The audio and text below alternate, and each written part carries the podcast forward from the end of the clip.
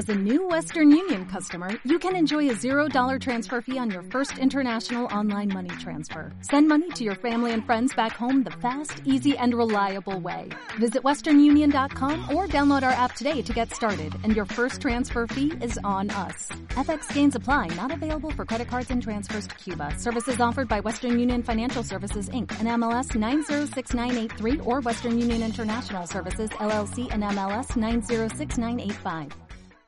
El próximo gobierno. Bueno, para hablar de todos estos temas, lo saludamos a Nicolás Dujovne, que se debe estar maquillando a esta hora. ¿Ah, sí? Exactamente, porque a las 11 de la noche empieza el programa Odisea Argentina, el programa que hacen Carlito Pañi y Nicolás Dujovne en TN. Pero se le va a correr el maquillaje. Y no, bueno, es, un- es un hombre que se prepara mucho, ¿Ah, sí? obviamente. ¿eh? Piensen que de aquí hasta las 11 de la noche un rato todavía falta, todavía falta un rato. Nico, querido, un gran abrazo. Willy Coban, aquí te saluda en el programa de Marcelo Longobardi. ¿Cómo estás? ¿Qué tal, Willy? Buen día. Rolo, María. Buen día.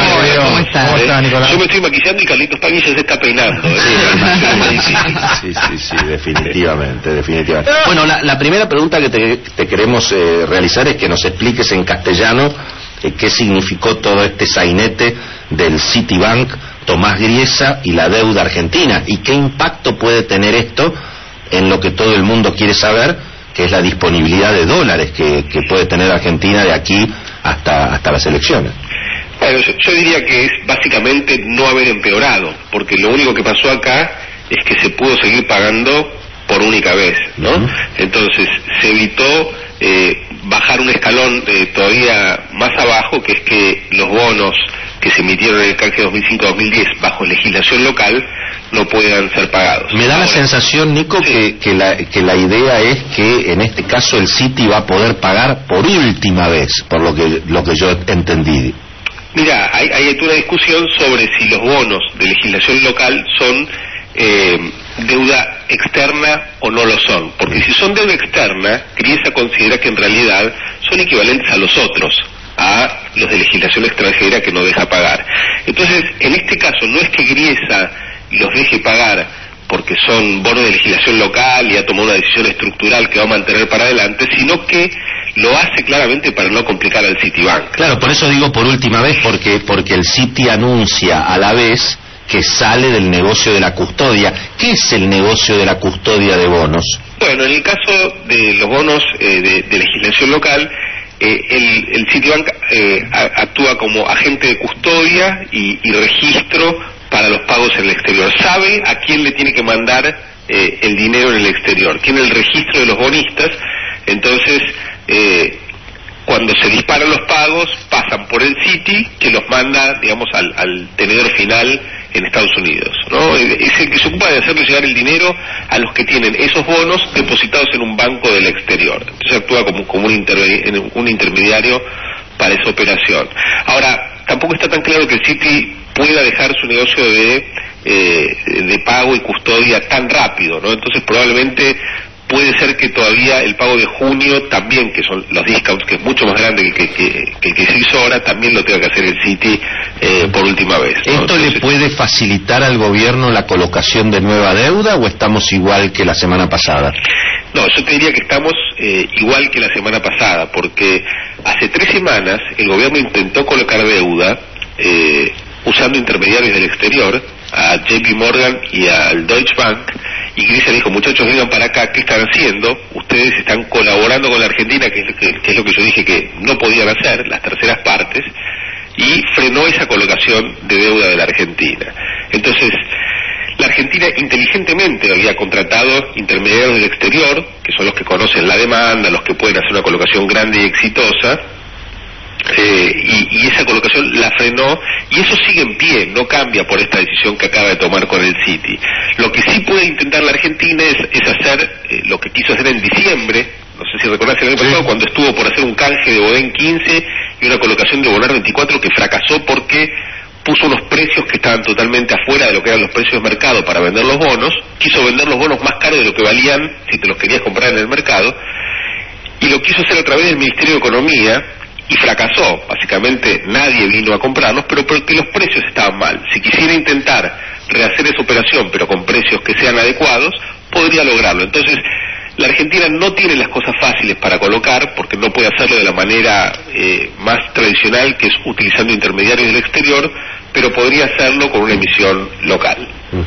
Eh, bueno, hace algunas semanas atrás, en un reportaje que creo que publicó el diario de la Nación, vos planteaste que el próximo gobierno tiene que enfrentar la herencia económica, eh, bueno, con un programa de shock o con medidas, digamos, que no tienen que dejar dudas respecto de, la voluntad de normalizar la situación económica. Supongo que también te estabas refiriendo a eh, la bendita cuestión del cepo cambiario. Y bueno, y nosotros lo que comentamos es que bueno, que vos tenías la ventaja de que no formás parte de los equipos económicos de los candidatos que aspiran a suceder a Cristina. Y que en ese caso, bueno, tenés la, la posibilidad de hablar sin la restricción política, que es la que parece que hoy cuenta para muchos, eh, bueno, economistas, colegas y amigos que están allí cerca de los candidatos. Esta bendita historia de la bomba de tiempo, de levantar el cepo, de si se devalúa, no se devalúa, ¿cómo, cómo lo estás observando y qué es lo que vos crees que va a pasar, independientemente, digamos? Mira, yo creo que lo que hizo el gobierno durante 2015 es eh, pasar inflación de este año para el año que viene, ¿no? Subió las tarifas cero este año ¿eh? y está devaluando el peso a un ritmo muy, muy, muy despacito, haciendo que la moneda se aprecie mucho en términos reales, complicando mucho a, las economías regionales. El peso se está apreciando y todo eso lo va a tener que blanquear el que venga. No es que el gobierno lo hace para aumentar la inflación del año que viene, lo hace para bajarla de este año, ¿no? Este, para reprimir la inflación este año nunca pensó en el año que viene, digamos. Entonces no, es porque cambie el gobierno que está pasando la inflación de este, de este año para el año que viene. El gobierno que viene se enfrenta con dos problemas bastante complicados que son el problema fiscal, déficit fiscal muy grande, y el cepo. Países que tienen cepo como Argentina en el mundo hay dos, Argentina y Venezuela, porque si bien hay muchos países que usan controles de capitales, lo que usan muchos países son controles de capitales al ingreso, para que no se les aprecie tanto la moneda. Eh, esta cosa de que, digamos, no se puede eh, comprar este, divisas para ahorrar, por ejemplo, solo existe en, la Argentina y, en Venezuela. La Argentina tiene que eliminar el cepo muy, muy rápido por varios motivos, por varios motivos. Eh, el, primero de ellos es que si no lo hace, eh, la economía no funciona, los exportadores no liquidan sus divisas porque hay como un impuesto implícito que viene dado por la diferencia entre el tipo de cambio paralelo y el oficial. Y para que esa diferencia se elimine o se reduzca, hay que eh, eliminar las restricciones. Eh, como todo el mundo va a estar esperando que el nuevo gobierno en algún momento unifique el tipo de cambio, si yo no lo hago, nadie va a estar liquidando sus exportaciones, ¿no? Entonces, realmente la oferta de visas cuando lleguemos a, a, diciembre va a ser escasísima, vamos a estar con las reservas cayendo muchísimo y no vamos a poder reemplazar esos dólares que no vienen por exportaciones con deuda o con inversión directa si seguimos teniendo el ahora ahora muchos economistas lo que dicen Nicolás es que precisamente para levantar el cepo hay que moderar un poquito ese gigantesco déficit fiscal que se cubre con emisión monetaria porque si se levanta el cepo y se sigue emitiendo moneda de la manera que se emite hoy y bueno el valor nominal del dólar y la devaluación del peso podría profundizarse. Bueno, lo que pasa es que eh, para levantar el cepo lo que hay que hacer es anunciar un programa fiscal muy muy fuerte y muy creíble en el cual no es que hay que eliminar todo el déficit del primer año, pero las medidas tienen que ser suficientes para que el mercado comprenda que el déficit se reduce de 5 puntos del PBI el primer año a 3, a 2 el año siguiente y probablemente no, no haga falta llevarlo a cero porque la Argentina tiene muy poca deuda y si la, si la economía crece tampoco es hace falta eliminar el déficit este, por completo. Pero sí hay que anunciar un programa muy, muy creíble en el cual está muy claro que Argentina empieza a reducir el déficit y hay que cambiar la manera en la que se financia el déficit. Si uno eh, está bajando el déficit de una manera creíble, pero además financia ese déficit con deuda en vez de con emisión monetaria, bueno, no va a estar creando esos pesos que nadie quiere que atacan el tipo de cambio paralelo. ¿no? Mm. Eh, entonces, lo que hay que tener es un banquero central muy, muy creíble, muy sólido, que le diga al, al ministro de Economía, mirá, yo no te voy a dar más pesos, eh, porque no es mi función, no te voy a financiar más el, el, déficit fiscal, vos tomate el tiempo que necesites para bajar el déficit, cuanto más rápido mejor, pero tenés un tiempo para bajarlo, lo que es importante es que te financies con deuda eh, y bueno, si uno lanza un programa comprensivo en el cual está reemplazando la inflación por eh, el financiamiento con deuda, bueno, eso va a ayudar muchísimo, ¿no? Y yo te haría eh, una distinción en el cepo. Hoy la Argentina tiene varios cepos. Uno es el cepo a la compra de divisas para quienes quieren ahorrar, pero también hemos metido dos cepos más, que son el cepo importador. Hoy el importador, por más que le hayan aprobado la declaración jurada de importación, después va a pedir las divisas del Banco Central y le dan una parte de lo que pide. Y otras, de repente ya hizo la importación, pero le debe plata al, al, proveedor del exterior. Y hay otro cepo que es el de la remisión de utilidades y dividendos de las empresas multinacionales al exterior. Antes de 2011, la Argentina giraba al exterior unos 4.500 millones de dólares por año de las utilidades de las empresas multinacionales ¿no? que trabajan en la Argentina. Uh -huh.